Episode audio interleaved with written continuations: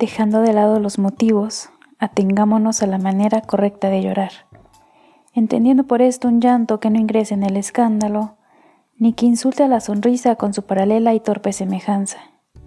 El llanto medio u ordinario consiste en una contracción general del rostro y un sonido espasmódico acompañado de lágrimas y mocos, estos últimos al final, pues el llanto se acaba en el momento en que uno se suena enérgicamente. Para llorar, dirija la imaginación hacia usted mismo. Y si esto le resulta imposible por haber contraído el hábito de creer en el mundo exterior, piense en un pato cubierto de hormigas o en esos golfos del estrecho de Magallanes, en los que no entra nadie, nunca. Llegado el llanto, se tapará con decoro el rostro, usando ambas manos con la palma hacia adentro. Los niños llorarán con la manga del saco contra la cara y de preferencia en un rincón del cuarto. Duración media del llanto, 3 minutos.